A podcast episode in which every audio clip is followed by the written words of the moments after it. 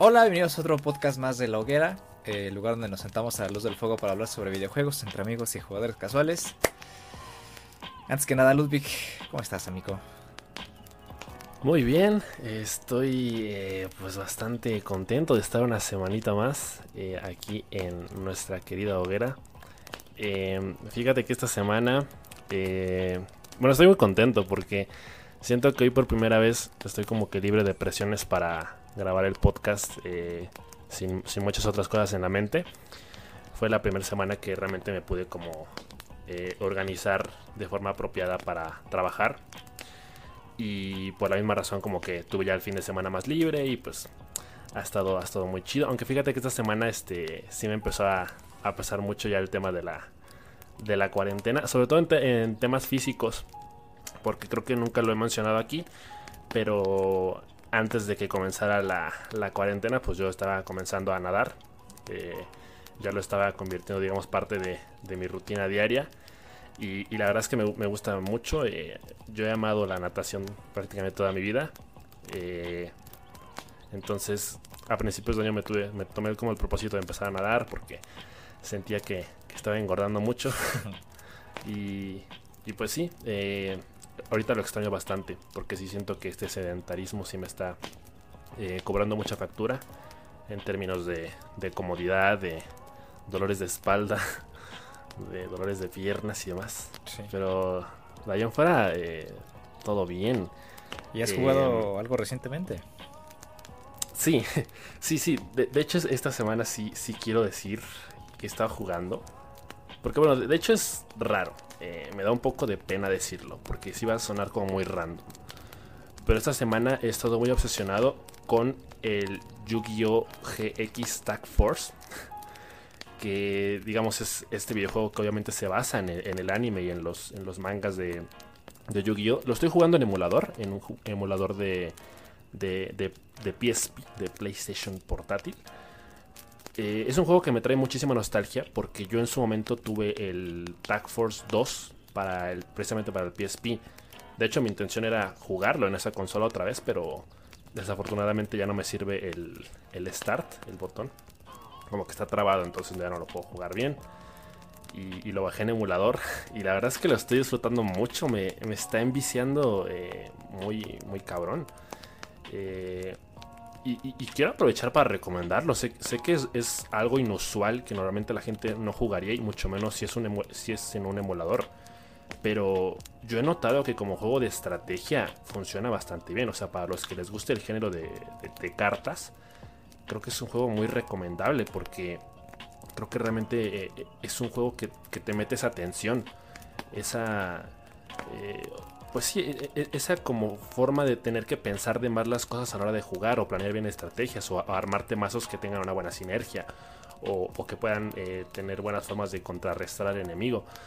Y, realmente tiene un nivel de dificultad eh, moderado, o sea, eh, digo, tendría que meterme en, aspectos del anime para explicar los niveles de dificultad, pero mejor lo voy a dejar ahí en que, en que sí es variado el, la, complejidad del juego, que hay muchas combinaciones.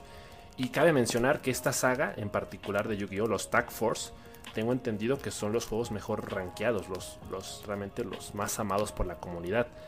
Tengo entendido también que en este momento está el boom de Yu-Gi-Oh! Duel Links, que digamos es la versión online eh, del juego, con este sistema de, de ranqueo y demás que, lo vuelve bastante competitivo y mucho más interesante porque genera toda esta comunidad y demás.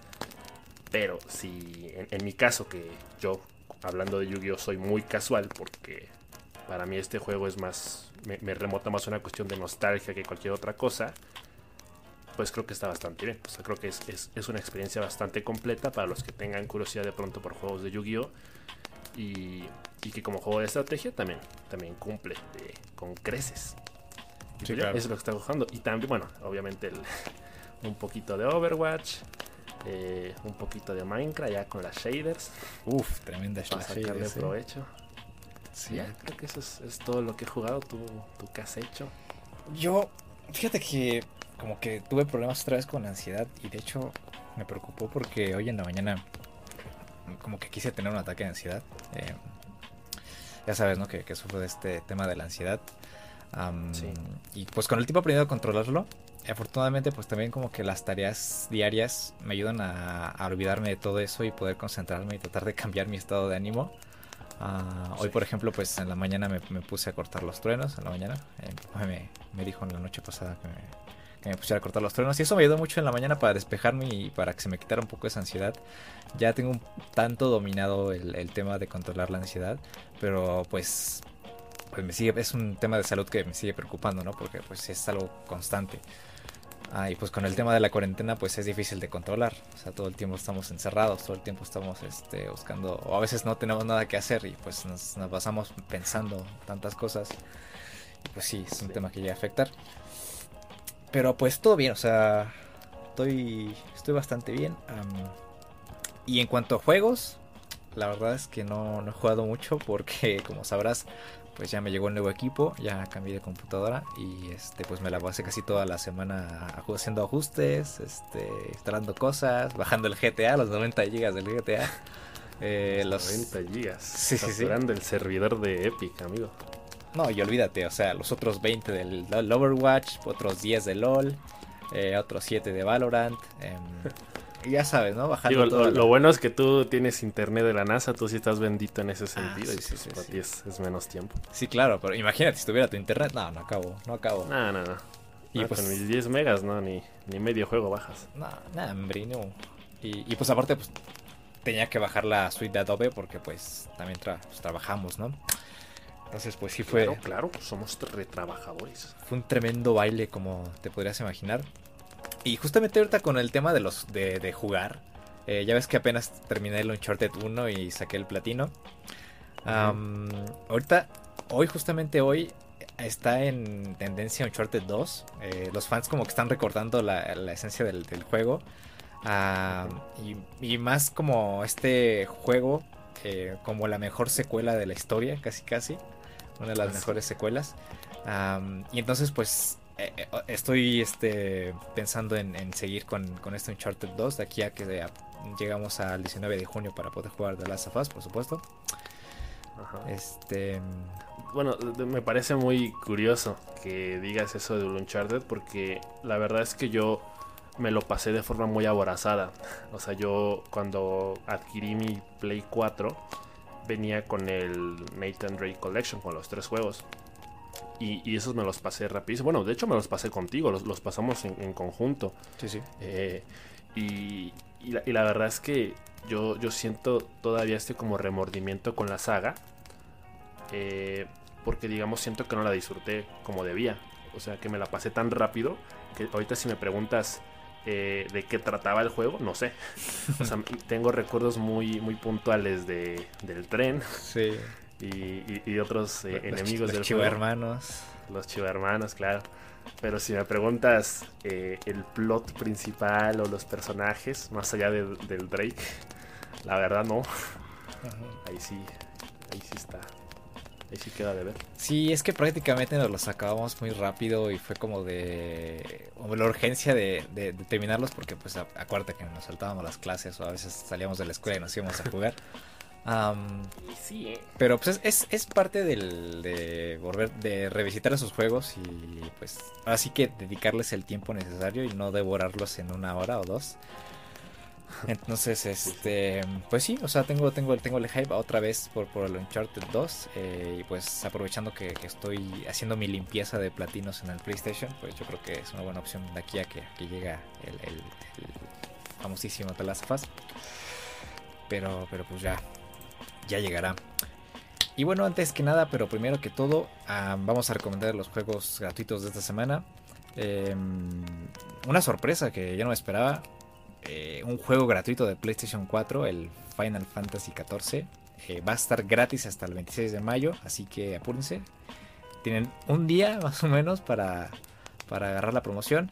Em, después tenemos este 10 Second Ninja, X, que va a estar gratis hasta el 28 de mayo. Es un juego bastante sencillo, con unas mecánicas igual, iguales sencillas, em, en el que pues somos un ninja que tiene que eh, acabar con la eh, invasión de, un enemigo o de un viejo enemigo.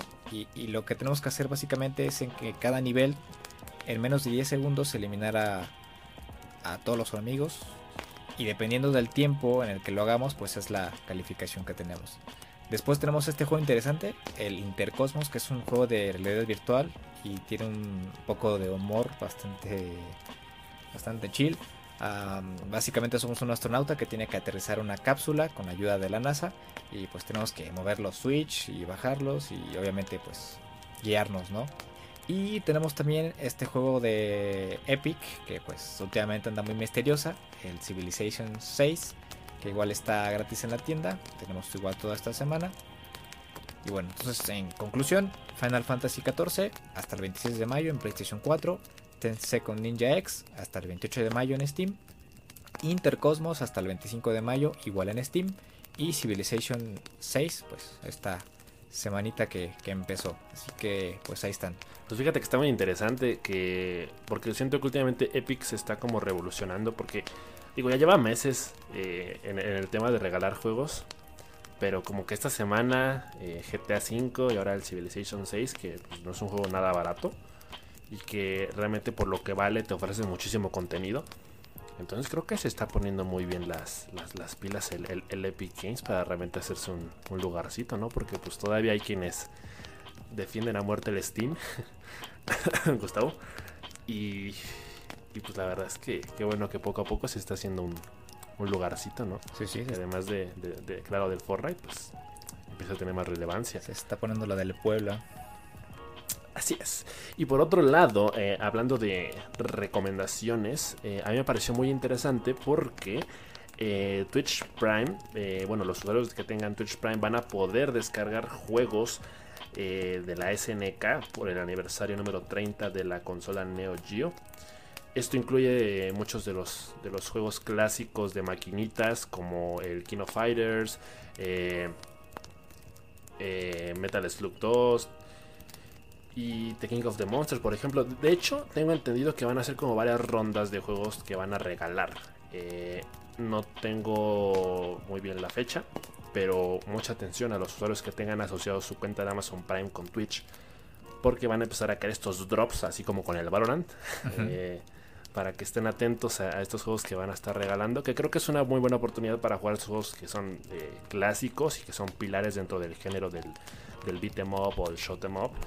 Eh, a mí sí me genera un poco de nostalgia estos juegos, aunque a decir verdad tampoco es que sea muy fan porque siempre fui muy malo. creo que era, era clásico que en las maquinitas pues no, no supe a los controles y fuera nomás de apretar botones a lo, a lo güey. Entonces, eh, Aún así, creo que vale la pena estar atentos a, estos juegos que van a estar regalando. Y, pues nada más. Sí, sí.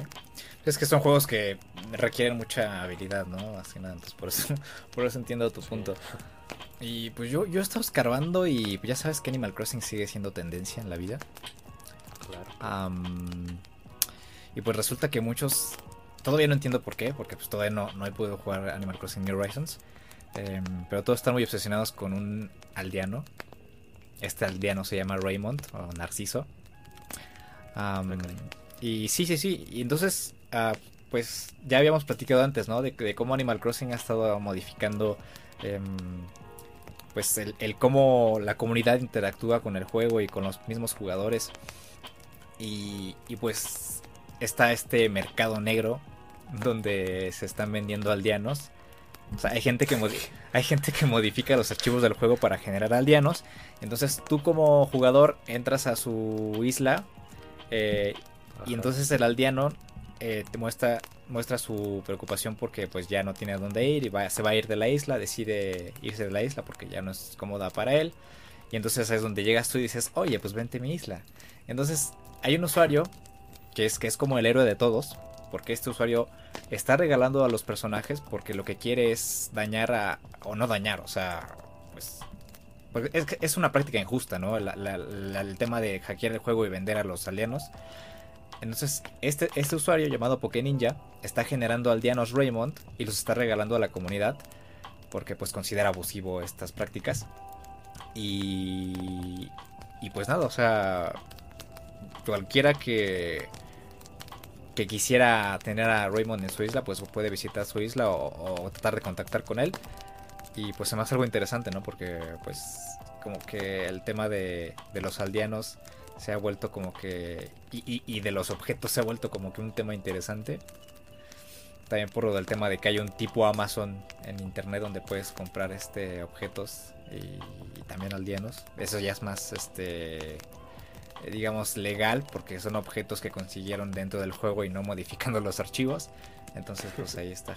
Ay, y, y también quería quería hablar sobre algo que me pareció curioso porque en Twitter eh, PETA hizo una acusación a Animal Crossing porque en el juego eres o, en el juego pues a los animales los tenemos cautivos en el museo eh, de, la isla y entonces PETA es que me parece muy ridículo está sí, estaba, sí, suena muy ridículo. estaba haciendo la, la reclamación de que pues liberen a los animales, de que los jugadores liberaran a los animales. Eh, lo que no sé si es posible en el juego después de que ya los donaras al museo. y pues ya sabes, la comunidad explotó y, pues PETA pues quedó mal, obviamente. Porque pues es que... PETA petó. PETA petó. Em, porque pues me parece totalmente ridículo que traten de aplicar em, o traten de buscar implementar sus creencias bueno, no sus creencias, su filosofía en los videojuegos. Que esto ya es un punto y aparte. Em, y ellos justifican esto porque pues dicen que esta práctica de, capturar a los animales y llevarlos al museo pues condiciona a los niños a tener ese comportamiento cuando crezcan. Pero pues no me parece lógico. Entonces, pues ahí está. Peta siendo peta. Sí, pues no es lo mismo. O sea, imagínate, ¿qué tendrían que hacer con Pokémon? Que es básicamente atrapar criaturas que viven en la naturaleza y que de pronto tú las obligas a pelear por tu propio beneficio. Claro, claro, claro. O sea, sí, sí es muy extremista porque pues al final de cuentas el, juego crea su propio universo con sus propias reglas y, digamos lo, interesante del juego es seguir esas reglas, ¿no? Está en el, entendido de, la lógica que el mismo juego impone. Entonces, si, si, de pronto el juego es extremadamente realista y en este caso es condicionado o, digamos tiene esta forma coercitiva de, cómo hacer las cosas por el bien de, los que juegan, me parece que le, quitaría todo el encanto. Sí, sí. O sea, mejor que, mejor que PETA saque su propio juego. y Animal Crossing PETA Edition. el PETA Edition. Para que ahí, digamos, puedan tratar de educar, pero sí, sí es como muy... Tú ocúpate de lo tuyo y yo de lo mío, ¿no? Porque al, final de cuentas Animal Crossing no le está haciendo mal a nadie, al contrario, o sea, es de los pocos juegos en la actualidad que realmente fomenta una, una comunidad eh, de, mucho apoyo y, de mucha tranquilidad. O sea, los, jugadores eh, son, son muy chill, son muy relajados. Sí. Y es una comunidad hermosa, entonces, peta, por favor, andate a la, puta que te parió. pues va. Y bueno, este men. Fíjate que no, sé si tú eh, quieras hablar de esto, no sé si esté entre tus eh, temas de hoy. Pero hay un, tema que me pareció muy interesante y que quiero que lo debatamos aquí y ahora. Ay, a ver, cuéntame. sobre The Last of Us. Uf. Porque resulta que al final de... Ah, no es cierto, no es cierto. Resulta que eh, los mismos desarrolladores del juego eh, nos han reconfirmado una vez más, lo han puesto así en negritas y con, y con subrayado, que el juego va a ser muy extenso, o sea que el mapa va a ser tan extenso que incluso existe la posibilidad de que haya que jugarlo más de una vez para poder dar con ciertos escenarios o incluso descubrir algunas cinemáticas. Eh, básicamente se, confirma eh, que, bueno, con todo esto de la cultura del crunch y demás, que el equipo de desarrollo fue realmente demasiado lejos a la hora de, diseñar los niveles. Sí. Eh, a mí me parece interesante y, te digo que lo quiero debatir. Sí, sí, Porque digo, yo no sé cómo tú lo veas, pero a mí esto me gusta, pero me asusta. A ver, pero ¿por qué? Te voy a decir, te voy a decir por qué. Porque de por sí en el primer juego siento que a mí como jugador me, saca mucho de la historia tener que explorar de más. Es decir, que de pronto estás en The Last of Us y llegas a X locación en el mapa Y pues yo soy muy así de buscar minuciosamente hasta la más remota esquina del mapa para encontrar coleccionables, para encontrar eh, provisiones. Y, siento que eso eh, le quita muchas horas de, juego. No, no, negativamente, porque al final de cuentas uno agradece que, que Navirot en este caso eh, cree estos mapas tan extensos y tan completos con tanto detalle que hagan que realmente te sumerjas en la historia pero digamos a mí me, sí me llegaba a sacar un poco de, del juego, me, llegaba a cortar un poquito la inspiración en ese caso. El ritmo, ¿no? Ajá, el ritmo. Y, ahora que, se confirma que el mapa va a ser aún más extenso, eh, como que sí me sí, sí, hace que me inquiete un poco porque eh, pienso por un lado en un juego que me emociona mucho jugar y por otro en un juego que me va a dar un poquito de pereza. Y, perdón, perdón por decir eso. Pero de, pronto The Last of Us en la, primera parte sí me, sí me generó un poquito de e, esa inquietud. Sí. Y, y de pronto yo relaciono este tema de cinemáticas entre comillas ocultas. Como por ejemplo luego que en las películas cuando sale la versión en DVD eh, hay escenas extra. Sí que digamos complementa la experiencia, pero pues ya no es lo mismo como si lo hubieras visto todo completo desde la primera vez. Claro. Entonces por eso digo, estoy, yo estoy en este caso 50-50, pero ¿tú, ¿tú qué opinas? Yo comparto un poco tu opinión hasta cierto punto, porque yo soy de los que, ya sabes, o sea, me pasé el primer juego 13 veces o más. Entonces, el segundo no va a ser la excepción, seguramente. sí. Entonces yo soy de los que juegan el juego la primera vez sin, sin hacer una búsqueda tan exhaustiva, disfrutando el juego, disfrutando la historia, y a la hora de rejugarlo, eh, buscar diferentes maneras de llegar obviamente al mismo punto, pero pues buscando alternativas, buscando caminos alternos. Y ahí es cuando sí le voy a meter mucha mucha caña al tema de la exploración. Digo, al principio sí le voy a hacer también por el tema de los recursos, pero no me voy a ir al extremo. Em, porque quiero disfrutar. no, no, no, jugarlo en encallado desde el principio. Sí, no, no, no, no. O sea, disfrutarlo. O sea, sí quiero disfrutarlo la primera vez. Y ya después de esa primera, segunda vez de, de, haberlo disfrutado, obviamente lo voy a seguir disfrutando, claro que sí. Pero pues tú dices, ¿no? Hay estas áreas más extensas que te cortan un poquito el ritmo. Pues en esta tercera o cuarta ocasión no me va a ser, no va a ser tan importante o no me, no me va a mosquear tanto.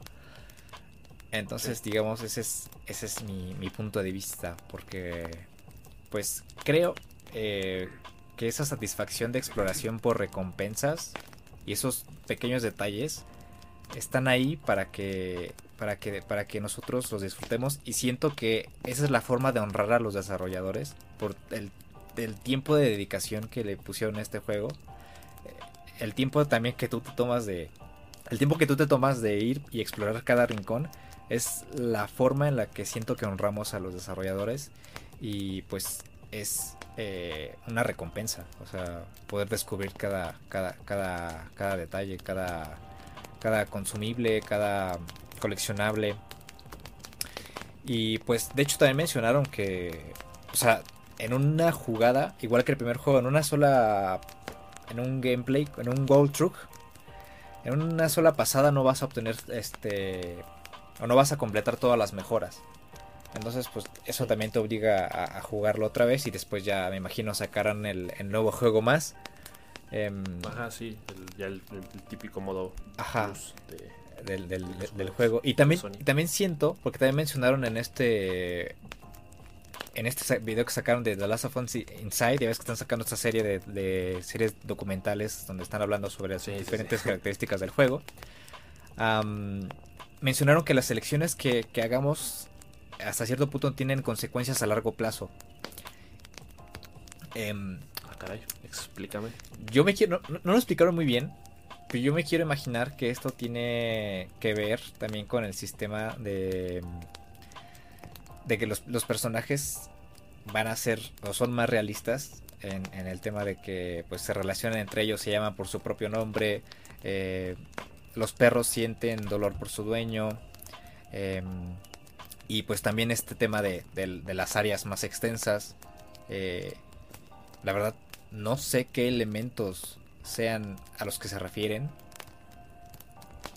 y pues también yo creo que están también hablando por el tema de los manuales. Por ejemplo, en el primer juego pues tenemos estos manuales para mejorar las, las armas o para mejorar la duración de, de por ejemplo, las navajas o la velocidad de, curación.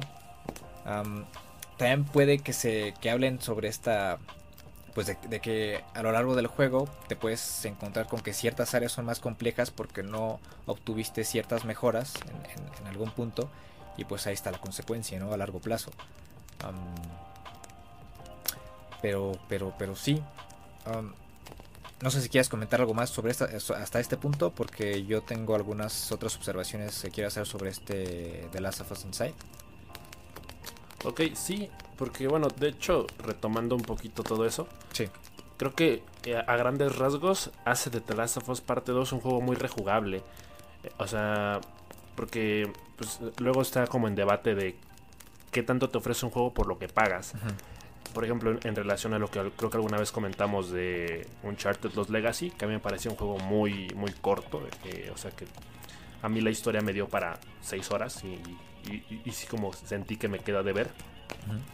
Y creo que The Last of Us, eh, bueno, en realidad todos los juegos de Dog, eh, pero en este caso en particular creo que sí va a ser un juego muy rejugable precisamente por lo mismo, porque cada experiencia va a ser hasta cierto punto diferente, con cada cosa diferente que puedas encontrar. Eh, a mí también eh, en ese sentido me preocupa, digamos, que mi primera experiencia, la primera vez que lo juegue, porque así también me lo voy a terminar pasando eventualmente varias veces, pero me preocupa que la primera no sea tan orgánica, que vaya a tener justamente estas distracciones. De hecho, me estoy, me estoy este, planteando muy seriamente pasarlo en, un nivel de dificultad que me permita disfrutar de la historia, sin que tampoco sea demasiado fácil, pero que tampoco me obligue justamente a estar mejorando constantemente mis armas o eh, los, eh, las, drogas para Eli, para que esté bien toneada. Eh, entonces, creo, creo que sí, la, a mí la, la principal duda que me quedaba era qué tanto voy a poder disfrutar de The Last of Us la primera vez, porque yo creo que ya en conjunto las muchas veces que lo juegue harán que se vaya conformando la experiencia completa, pero de entrada la primera sí me, preocupa que no pueda ser tan, tan orgánica en ese sentido. Y efectivamente lo, que mencionabas de del Insight de Last of Us, también me, llamó mucho la parte en la que Neil Druckmann aclara que el juego, digamos, adapta a cada quien y que tú ya sabrás cómo jugarlo. Entonces, de hecho, hay partes en las que él concretamente recomienda eh, mejor huir de los, de los enemigos en vez de confrontarlos. Porque digo, va a ser una opción que tú te quedes a matar hasta el último, como él y dice en el tráiler. Pero que va a haber partes en las que a lo mejor por el bien de, de qué tan fluida se sienta la historia, deberías plantearte eh, evitar ciertas batallas. Pero pues nada más es lo, lo único que quería comentar. Sí, y justamente en este aspecto que mencionas sobre el, tema de evitar y sobrevivir, igual andaban, eh, estaban haciendo este... Em, pues esta referencia, ¿no? De que el juego te va a hacer sentir la presión de la supervivencia. Y, que van a acentuar las sensaciones de nuestro entorno y, del, personaje de Ellie, ¿no? Para, para sentir esa conexión está este tema de romper vidrios, arrastrarse, ser arrastrado, em, ser mordido por los perros. Y, todo esto conlleva a, hacer ciertas, ciertos cambios y mejoras al personaje. Porque recordemos que Ellie pues es un, eh, un personaje más pequeño, eh, y menos pesado que Joel. Entonces, obviamente, pues la jugabilidad tendría que adaptarse a, su cuerpo. Y, es por eso que añadieron este sistema de salto, este botón de salto, eh, para poder acceder a, ciertos eh, lugares y para poder eh, pues cambiar la dinámica del movimiento del personaje. Y también está este tema de poder esquivar los ataques. De, mm, vemos, vimos, por ejemplo, en, el primer gameplay que sacaron de la E3, no me acuerdo si fue, si fue de la E3, ¿no? El de 13, 18, 14 minutos ahí pudimos ver ese, ese tema de, esquivar cuando eh, Ellie se enfrenta a dos enemigos a la vez y, después contraataca al quitarle el martillo a un, a un enemigo y lo remata. Eso fue espectacular. Y, pues eso, es eso, ¿no? Que, tratar de darnos la sensación de que en realidad estamos sobreviviendo y, darle un poco más de naturalidad al personaje y, pues también perceptirlo, eh, perceptirlo, este, percibirlo, eh, hmm. pues, pues que ella también puede ser, eh, pues asesinada, ella puede ser, este, perforada por un, por una flecha, está en peligro también. y uno de los detalles que me, que me llamaron mucho la atención fue este movimiento natural de cabeza eh, cuando él está buscando entre la mochila, cosa que yo no recuerdo si, que, hacía en el primer juego. Y, pues que también nos da la sensación de que, en cualquier momento algo puede pasar a nuestro alrededor. Sí, sí, creo, que realmente la están planteando las mecánicas del juego y los detalles en, esos, en esas animaciones a un nivel narrativo impresionante. O sea, realmente la, historia, salvo porque de pronto el juego se nos, se nos complique mucho, va a fluir como la seda. O sea, creo que cada aspecto del juego lo va a hacer muy realista, lo, lo, va a hacer sentir eh, nuestro. Creo que realmente nos vamos a poder sentir eh, en los zapatos de Ellie, conteniendo todo ese odio que ella guarda y, también hasta cierto punto lo vulnerable que, que, también puede sentirse por los peligros que corre. Entonces creo que eh, decir estas cosas no hace más que ponerme la piel de chinita y, que mis ansias por tener el juego aumenten. Sí, sí, sí. Y, pues también hablando sobre, sobre el juego, em, se anunció la, edición especial de, de Last of Us en, una PlayStation 4 Pro. Eh, los audífonos, el disco duro, el control. Y pues sí se antoja, claro, muy bonito todo. Muy bonito y todo, pero sí está. Pero pues ya, ¿hasta qué horas? Sí, no, te es la, que. Te la compras hoy y mañana sale la Play 5. Sí, sí, sí, sí, exacto. O sea, yo siento que.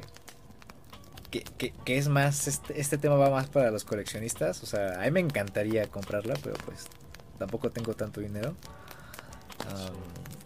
es muy bonito el diseño. Ah, y, quería mencionar algo con respecto a esta consola, porque hay una polémica. Eh, porque en Twitter yo sigo a, varios artistas. Eh, regularmente utilizo Twitter para ver este artistas digitales. Y me encuentro con la sorpresa de que uno de ellos es la responsable del diseño del tatuaje de Eli. Sí. y entonces publicó publicó este tweet. Déjame abrir Twitter para, para ver bien este. Obviamente mencionar el nombre, también para que ustedes, ustedes sepan quién es. En Twitter aparece como Natalie Hall, arroba Natalie Hall, con H-A-L-L, Natalie Hall. y ella pues mencionaba que pues ella había sido contratada para diseñar este tatuaje. Este, este tatuaje, pero que no tenía eh, el conocimiento de que tuviera tanto impacto en la comunidad y de que Naughty Dog lo utiliza y que Sony lo utilizaran para, para vender este merchandising o en este caso la, consola de edición especial porque literal el diseño está en la consola, en el control, en el disco duro, en los audífonos y pues hacía la recomendación, ¿no? De que pues que leyeran bien los contratos. Saludos al Wherever Tomorrow.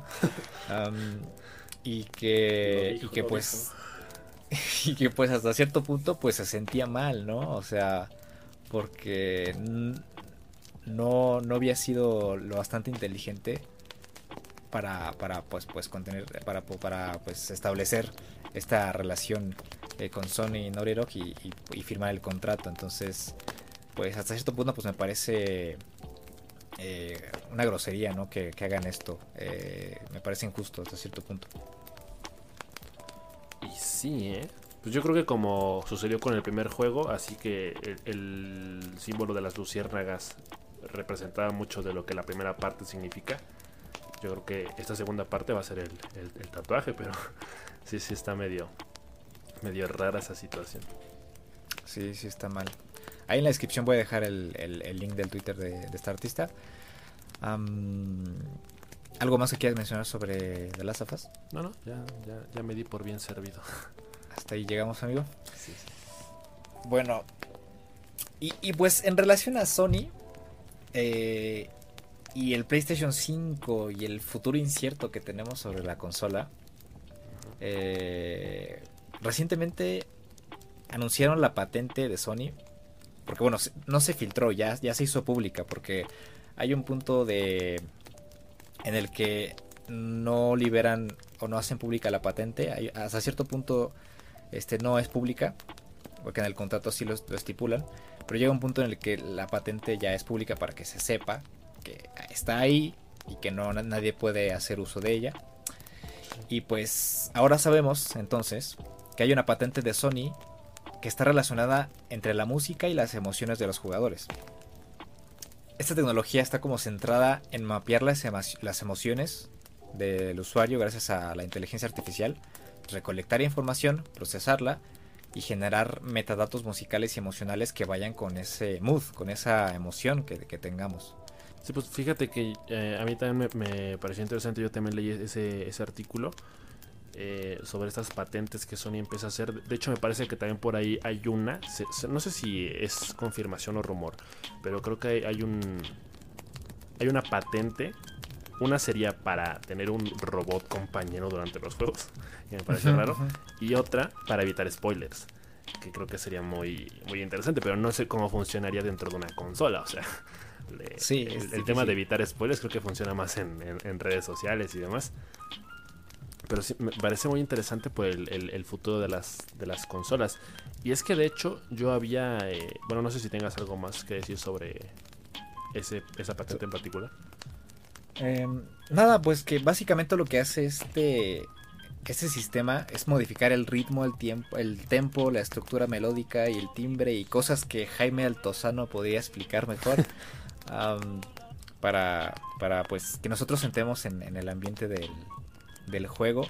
Em, y aquí es donde también entra Hideo Kojima, porque seguramente que es el primero que levanta la mano, como he mencionado muchas veces que es el que siempre trata de innovar en sus juegos y el de meter cualquier novedad que tenga la consola, cualquier característica. y, pero realmente no sé cómo implementarían esta característica en los juegos o de qué forma, porque pues, son variables y hasta cierto punto eh, la, la, experiencia en un juego pues ya está preestablecida hasta cierto punto y me gustaría saber cómo carambas van a, a meter esto en los juegos. Sí, o sea, yo, yo creo que es digamos, tecnología a favor de las sensaciones.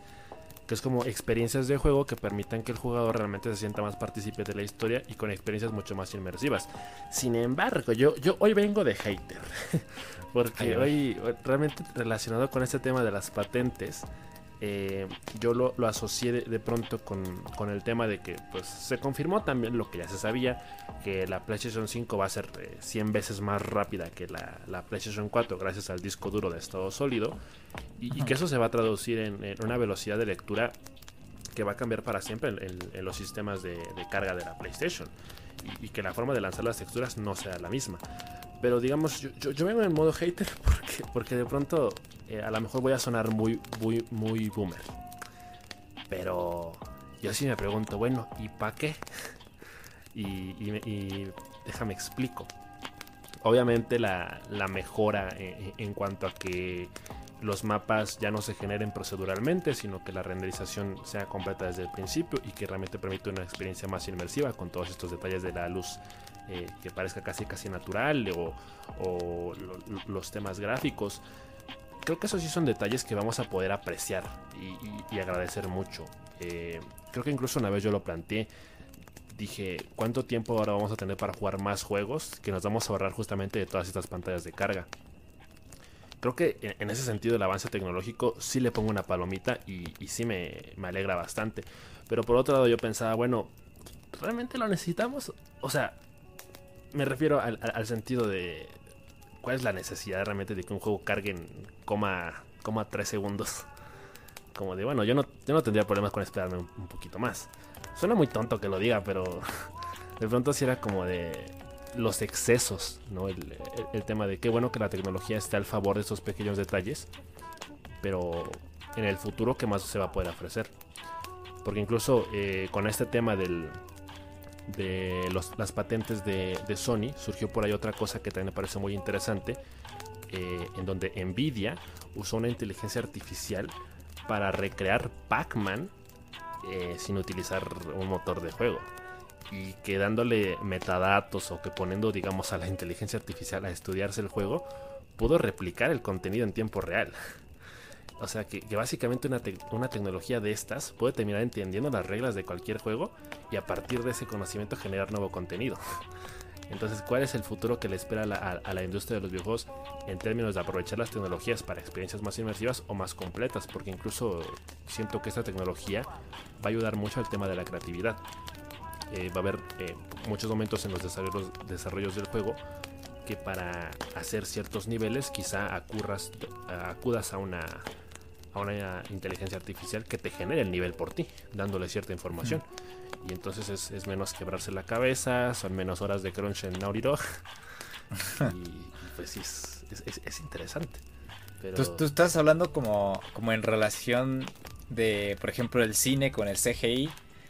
Y, y, ahora los videojuegos con este esta inteligencia artificial de generación de niveles y juegos completos eh, como una herramienta para facilitar a, los desarrolladores el, pues, valga la redundancia, el desarrollo de los videojuegos y hacerlos eh, unos, eh, unos cerdos eh, inútiles que pues nada más están cobrando la, cuota. Sí, más o menos, porque fíjate que ese, ese, tema ya me había preocupado hace algunos ayeres, digo, en estos tiempos tan modernos y preocupantes en los que vivimos, que se habla de que los robots van a reemplazar a los humanos, yo siempre había, defendido la, a capa y espada la idea de que el arte no se puede recrear por inteligencias artificiales. Yo, o sea, yo sí siento que eso es algo como muy, muy de los seres humanos. Entonces dije, yo llegué a pensar que, que no hay forma humanamente posible de que un robot haga una película digna de Oscar o, o un juego digno del GOTI. Pero entre más pasa el tiempo, empieza a cambiar mi, mi, forma de ver las cosas. Creo que dentro de unos 10 años, 15, quizá ya empieza a ser una realidad. Y fíjate ahorita que mencionaste lo de las películas, algo que es cierto y no sé si lo has visto por ahí volando en internet, es que no me acuerdo si Warner o Universal, el chiste es que están desarrollando una inteligencia artificial para ver si la película que, que, se hace va a tener éxito en taquilla, si es viable. O sea, sí, o sea, desde ahí ya estamos viendo la, modificación de las prácticas en el arte por parte de la inteligencia artificial. Y es algo que sí igual me asusta hasta cierto punto, ¿no? Porque, pues como tú dices, yo creo que el arte es algo que una inteligencia artificial no debe... O sea, sí puede, sí lo puede replicar, pero obviamente tiene sus limitaciones. Y no y yo creo que la, inteligencia artificial no debe meter mano mano en eso y, que el arte es, es únicamente una práctica realizada por, por, el ser humano hasta cierto punto. Obviamente con herramientas tecnológicas que nos facilitan eso como por ejemplo las computadoras por supuesto pero hasta ahí o sea como una herramienta no como algo que nos eh, haga el trabajo entero o parcial le quita le quitaría mucho el mérito y, aparte sí es como muy, muy difícil lograr transportar esas emociones de un ser humano a un robot. Si no, no, hay forma de, hacerlo. Por más metadatos que le puedas eh, transferir a una inteligencia artificial, por más referentes que pueda tener sobre emociones, creo que replicar lo que una persona siente al 100% en determinadas circunstancias es, es, imposible, porque al final de cuentas cada persona eh, siente y percibe todo de forma diferente. Sí, claro. Entonces sí, es, es, raro, es raro. Entonces totalmente en contra de esta patente de las patentes de Sony. no, o sea, porque repito, no quiero sonar muy boomer o, muy anticuado, muy este como se dice paternalista o tradicional, no sé, no sé cuál sea la palabra. Yo estoy a favor de la tecnología, por supuesto, y, qué bueno que, la PlayStation 5 vaya a tener todas estas eh, mejoras, pero yo nada más estoy como un poco escéptico en, cuestión a qué tanto más se va a aprovechar y, qué tanto más se va a utilizar de forma que realmente sea benéfica y que no sea nada más como detalles de, ah, bueno, está ahí, pero ¿y qué? Como cosas que no tampoco terminan de hacer la diferencia, pero nada más. Bueno, y justamente relacionado con ese tema, fíjate, que de hecho no, no, tienen tanto que ver con, con tecnología, pero sí me, pare sí me habla un poco del futuro raro en la industria. Porque es que Epic Games confirmó eh, a través de, de, la cuenta de Twitter de Geoff Keighley que se va a transmitir una película completa de Christopher Nolan eh, este verano oh, sí. en, en, eh, justamente en, en, este en el Party Royale en este nuevo mapa de Fortnite que es para echarle pintura a tus amigos y clavarles lechipollas y demás. Y me parece me parece muy raro. O sea a, a, mí completamente no me interesa porque ver una película en Fortnite no no, no lo veo. No me veo yo asistiendo ahí comprando mis palomitas y en primera fila viendo la película. Creo que no es la experiencia que busco cuando veo películas ni, ni el entorno. Y, y, de hecho esta, esta noticia se relaciona mucho con otra confirmación por parte de Minecraft que dice que va a ser la sede de un festival de música electrónica. ¿Dijiste Minecraft? Sí, del Minecraft. Minecraft. Minecraft. Minecraft va a copiarle la fórmula a Epic Games y Fortnite. Ah, y va a llevar un concierto de música electrónica del 25 al 28 de junio, en donde incluye artistas como Diplo, que quién sabe quién carajo será, pero supuestamente es un reconocido productor y DJ estadounidense. Y creo que ya estamos llegando a un, un límite que a mí, a mí me, no, no, me, no, me, asusta ni, ni nada, pero nuevamente replanteo por millonésima vez la pregunta, ¿para qué? ¿Para qué? ¿Para qué? Hay, mi duda con Minecraft es. ¿Hay un server igual dedicado a. o van a hacer un server dedicado para eventos? ¿O cómo va a estar eso? Supongo que sí. O sea, tampoco lo confirmaron. No, no es como que hayan puesto todavía el server al que puedas entrar. Pero Ajá. supongo que lo, lo harán. Eh, lo único que se han especificado es que va a funcionar tanto para la versión de Java como la de Bedrock. Pero sí. hasta ahí. Eh, hasta ahí. Supongo que, que sí necesitan un, un servidor en particular. Ajá. Yo nada más tener una opinión en relación a lo de Nolan, porque no sé si vayan a proyectar un, una película recién, muy reciente. Quizás este pongan la trilogía de Batman, no sé. Um, pero sí se me hace muy extraño que Nolan haga esto porque él es muy tradicional, muy tradicional y regularmente trata de evitar este contacto con, con imagínate, o sea, ¿Hasta qué punto tienes que llegar para anunciar el tráiler de tu película en Fortnite? Si eres un, siendo un cineasta tradicional. Sí, y, Digo, y o sea, reconocido. O sea, y reconocido. Christopher Nolan no necesita ese tipo de publicidad. Sí, no, no, no. O sea, eso es, eso es lo, que me, lo que me extraña. Digo, la propuesta de la película se ve interesante por, por, por el tema de, de como que los viajes en el tiempo y, y, el, y, la, y obviamente pues la, los viajes también de dimensionales y no sé qué tanta cosa es, es, digamos la percepción que yo tengo de la película que se ve interesante o sea para sí. me gustaría ver cómo manejan el, el, el guion y la trama alrededor de, de, todo ese entorno pero sí es como una, un recurso un poco eh, pues como apresurado o de no apresurado esa no es la palabra eh, desesperado por parte de Christopher Nolan por el tema de coronavirus y de la forma que está afectando, pero yo creo que fácilmente podría haber publicado el, el, el tráiler en, en, YouTube y, y, tratar de darle difusión en, en medios no sé, en, en, medios tradicionales y ya hasta ahí. No, no, no, veía necesidad de que lo hiciera en Fortnite, porque regularmente los que juegan Fortnite son niños de 12 a, a 20 años en general, o sea, la mayoría, por estadística. El, el promedio. El promedio. Y, y, no sé qué tan interesados estarían en una película de, de, Nolan.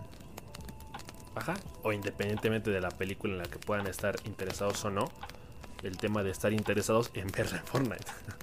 Exacto, en verla en Fortnite, ¿qué pedo? Eso es lo que no, no entiendo. Sí, que yo al final de cuentas va a ser una película diferente a la que se mostró en el tráiler. Sí, sí, sí. Claro. No va a ser de las recientes de Nolan, pero aún así. O sea, sea cual sea, dices, pues no.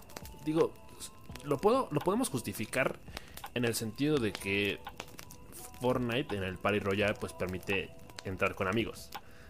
Entonces Ajá. a lo mejor ver la película con amigos eh, mientras Ajá, claro. haces el tonto otras cosas pues puede estar interesante. No, o sea, no digo que no pueda ser divertido, que la película no pueda entretener, pero yo que sí soy como muy tradicionalista también a la hora de ver, de ver cine, es como si, si no son las condiciones propicias, ideales para ver la película, no la veo. Entonces, sí, yo, particularmente no, no, no, la veré. Al menos, menos si hay si hay, un imbécil en una cuatrimoto tratando de tirarte de la de, la montañita donde estás cómodo viendo la película o cosas así. Y en Fortnite, ¿no? ni en pantalla completa, o sea, no, no me veo viendo la película de Nolan ahí, ¿no? es algo raro. Exacto. Y ahora que sacaste a colación del Minecraft, amigo. A ver, a ver. Pues es, es... He estado leyendo reseñas de Minecraft Dungeons porque es un juego que me llamaba mucho la atención. más que nada por el aspecto visual. Por, por ser como un diablo eh, con texturas de Minecraft. y con apariencia total de, de, Minecraft. Y pues he estado viendo reseñas y todo esto. E incluso lo platicamos un poco ayer. Sí. Eh, el, tema de alrededor de este juego es un tanto negativo. Y ahora que he estado leyendo más y escuchando a otras personas, opiniones, el tema no va tanto por la duración como lo habíamos platicado ayer, em, sino de cómo implementan las mecánicas del juego. Eh, porque hablaban de que el sistema de, de armamento y, y de pues de combate en general, las mejoras, todo esto, era como que un elemento desechable. ¿A qué me refiero? De que, por ejemplo, vas avanzando en, cada nivel, tienes cierto equipamiento que vas encontrando, abres, cofres, te vas mejorando tu, la utilidad de tu de tu este pechera, de tu casco, de tus botas, no sé, tus flechas, tu espada. Y llega un punto en el que encuentras un nuevo armamento que es totalmente mejor y lo desechas. Y las mejoras que le hiciste al otro pues ya quedaron atrás. Y, y pues hasta cierto punto el juego termina siendo o termina reciclando em, pues todo, todo lo que estuviste mejorando a lo largo del juego y, y los elementos de exploración hasta cierto punto son limitados y, y, no llegan a tener sentido porque mencionan que hay caminos secundarios al principal de, cada mazmorra, donde si tú entras, ves enemigos, matas a esos enemigos, y al final de ese camino no hay nada, o sea, no hay ninguna recompensa, nada de nada.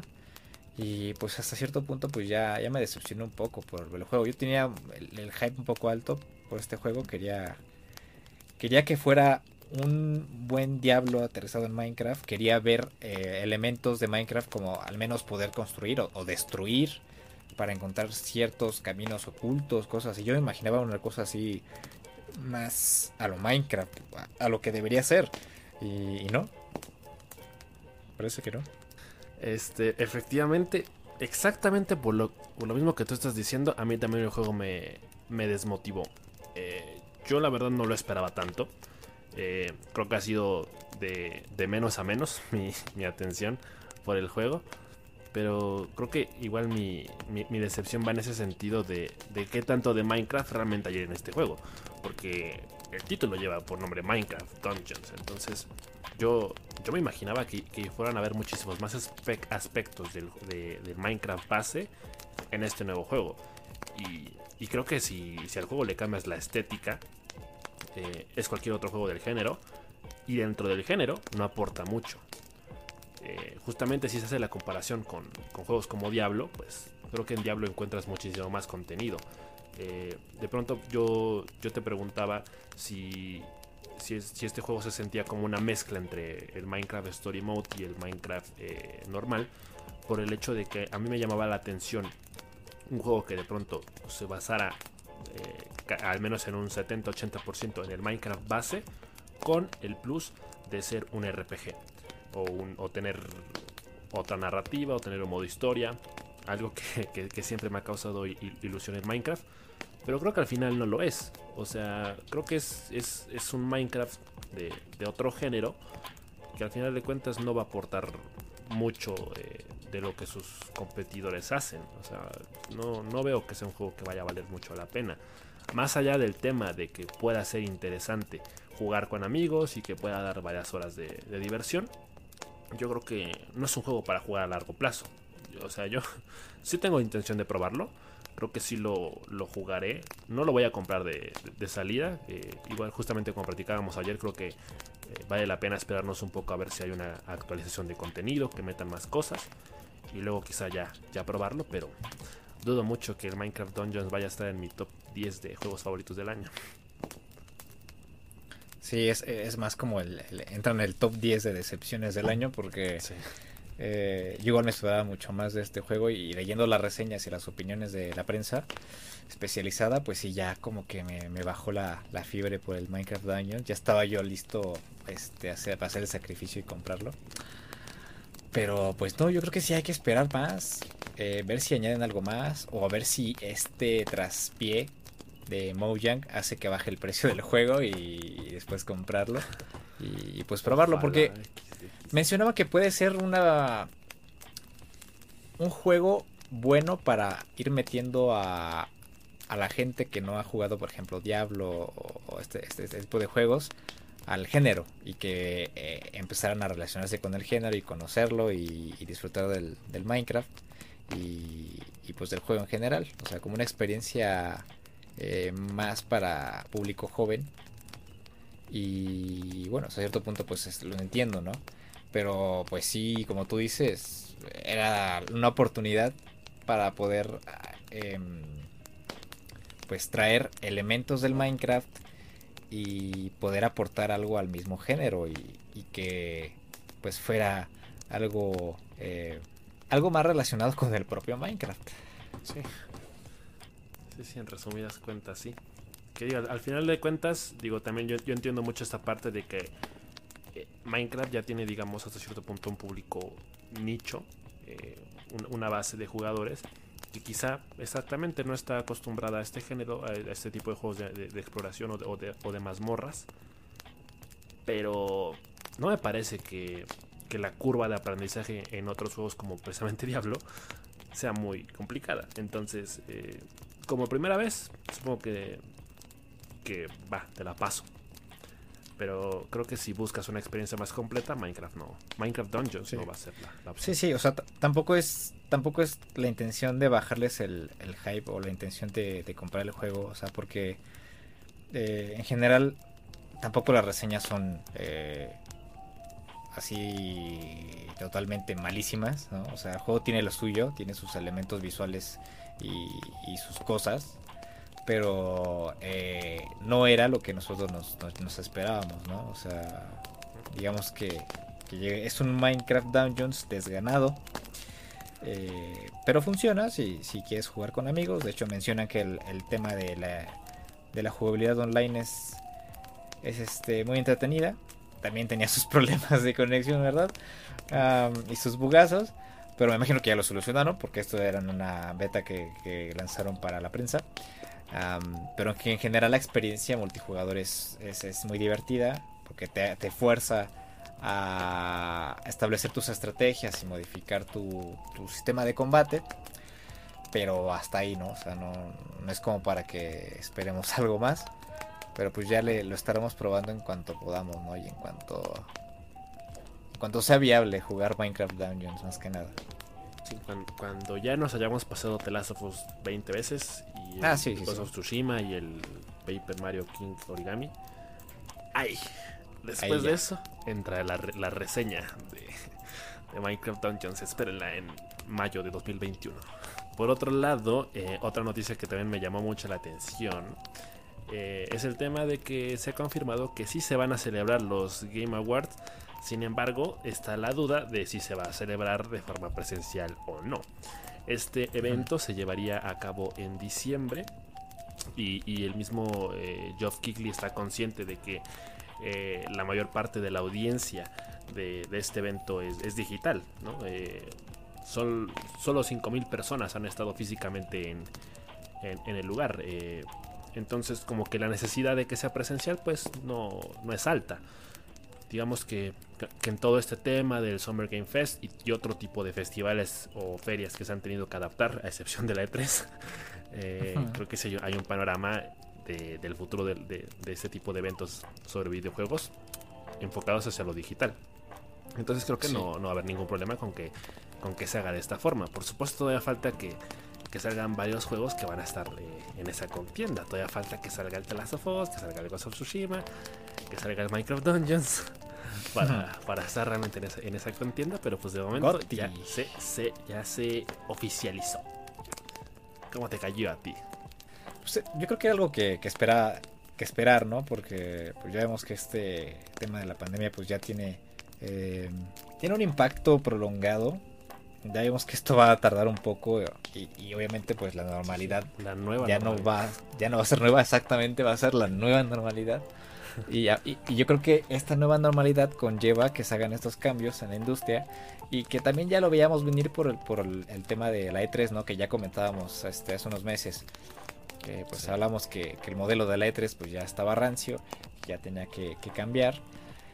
Eh, obviamente pues tenía sus elementos buenísimos y otras cosas que pues que ya no eran viables. Y pues este tema de, de hacer digital eh, digitalizar los eventos eh, es, es, algo que le ha caído bien a, a, a algunos y a algunos no eh porque por ejemplo eh, Xbox regularmente cuando hacían eh, un evento presencial era porque sabías que iba a haber algo importante. O sea que, que algo importante se iba a anunciar. Y entonces, ahora que todo es digital, las expectativas son altas cada vez que se lanza un evento digital, porque pues ya sabemos que no hay otra opción. Y, pues ahí vemos a Xbox eh, yéndose de bruces, haciendo el, el, el, Xbox Inside y presentando una tremenda cagada. Entonces, eh, pues juegan con las expectativas de los jugadores, ¿no? Hasta cierto punto. Sí, yo creo que ahí, ahí, se pierde un poco el factor sorpresa, como que si siempre esperas lo mismo, pero en ese sentido no sabes qué esperar, pues sí se abre mucho la posibilidad de que vaya muy de extremo a extremo, que sea una completa cagada, o que sea algo revolucionario. Pero sí. a, a, depende de cada desarrolladora, de cada, sí, cada quien sabrá realmente cómo se adapta. Eh, creo que por parte de Geoff Keighley eh, la idea del Summer Game Fest eh, ha sido genial y ya ahora sí que ya es problema muy de Microsoft haber hecho lo que hizo. Pero mm. cuando se trata de, de, los Game Awards, creo que no, no, hay duda de que se puede hacer un muy buen evento de forma digital. Sí, sí, sí, sí. Y ya hemos visto que, que tiene experiencia por organizar este tipo de eventos, este Jeff Keighley.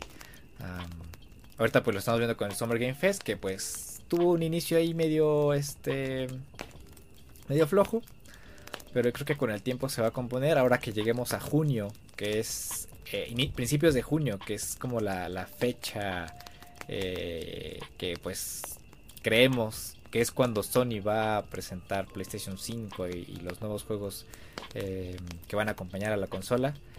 Eh, pues ya va a ser yo creo que el momento verdadero en el que, el, Summer Game Fest va a, empezar a relucir. Y, justamente en relación al Summer Game Fest, yo quería hablar sobre, sobre el Valorant, porque pues ya ves que nosotros pues bajamos la, la beta, estuvimos ven, viendo ahí streams como tres horas para que nos dieran nuestra beta. Y ahora que nos dieron la beta, a mí me la dieron recientemente, me la dieron el 20, 21 de este, este mes. Ajá. Y pues sí me cayó así medio mal, ¿no? Que, que se anunciara en el Summer Game Fest que, el, que Valorant se va a estrenar el 2 de junio para todos. Y que, y que, y que a todos se les va a restablecer todos lo, los progresos para que sea una experiencia pareja, que todos inicien desde cero. Entonces pues ya no sé si tocarlo, porque pues nada más he tocado el, tutorial y hasta ahí, o sea, no he jugado ni una partida real. Eh, en principio, Valorant no me parece una propuesta muy innovadora. Obviamente tengo que probarlo. Eh, no sé si tú ya has jugado alguna partida. No, de hecho estoy en las mismas. Yo ni siquiera lo he jugado porque... O sea, yo conseguí el drop desde antes. Digamos, ya llevo dos semanas. Pero no lo descargaba porque me daba flojera tener que esperar varias horas a que se descargara. Por mi pésima conexión a internet.